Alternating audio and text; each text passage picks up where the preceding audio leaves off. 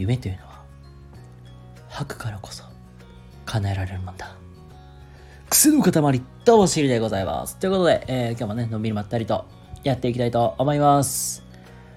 はいということでえーと今日のの話はえーとま、変化に強い人というテーマでお話ししていきたいと思います。ということで、えー、本日もよろしくお願いいたします。はい。えっ、ー、と、例えばですけども、転職活動って、まあ、一つの賭けだと思いませんか？というのは、あの、前の会社より待遇が悪くなる可能性もあるし、上がる可能性もあるという、まあ、なんだろう、究極のギャンブルって思ってもらったらいいと思うんですけども、まあ、僕も実はちょっとビクビク怯えてる人間なんですよね。うん。で、まあ、あとはさ、会社の評価制度が変わるとか、うんと、まあ、それもやっぱり一種、まあ、環境が変わるからこそ、やっぱり、なんだ、あの変化に対して嫌う人っていると思うんですよ。あの、人間って、まあ、誰しもそうだけど、損失を嫌う生き物なんですよね。例えば、あの、そうだな。コイントスをします。表が出たら、まあ、1万5千円もらえますと。逆に裏が出たら、あの、1万円損失しますと。払わなきゃいけませんとなった時に、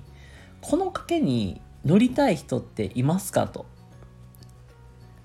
僕もなんかちょっと考えたけどなんか僕もあんまり乗りたくないみたいな。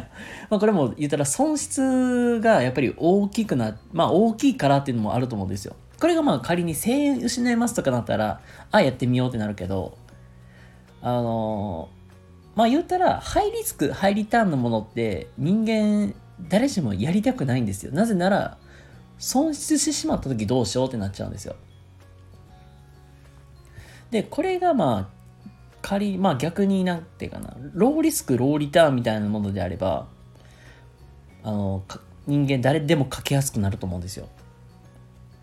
まあ要するに何が言いたいかっていうと、人間変化に対してはすごく怖がる生き物であると。で、それはどうしてかっていうと、その環境が場合によったら条件が悪くなるかもしれないと。その条件が悪くなるっていうのはまあ、深掘っていくともしかすると待遇が悪くなってしまう。自分の自分に対しての、まあ、損失が大きくなってしまうっていうのがやっぱり怖いっていうのが感情が走ってしまうからこそ人間誰しもちょっと変化を嫌ってしまう。だからもなんか元のなんかそういう、うん、まあコンフォートゾーンって言ったらいいんかな。そういうのにすがってしまうっていうことになるんですよね。だからなんか自分の今の本心っていうか、まああの、自分気持ち的にも実は、その、損失するのがめちゃくちゃ怖いんだろうなっていうのを、なんか、ある一種、まあ大きな賭けに出るようなもんだから、まあちょっと内心実は怖がってる自分もいるみたいな。なんかそういうのも実は、なんか見え隠れしてますっていう、まあなんだろう、自分のまあ近況に似た話でもあるし、あ、この学び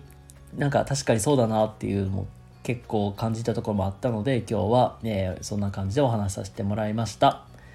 はい、ということで、えー、今日のお話いかがだったでしょうか？もしね、今日のお話良かったな、ためになった方いらっしゃいましたら、いいねとかチャンネルフォローとかしていただけると幸いです。ということで、皆様今日は明日も、えー、素敵な一日をお過ごしください。それではまた次回どこかでお会いしましょう。またね、バイバイ。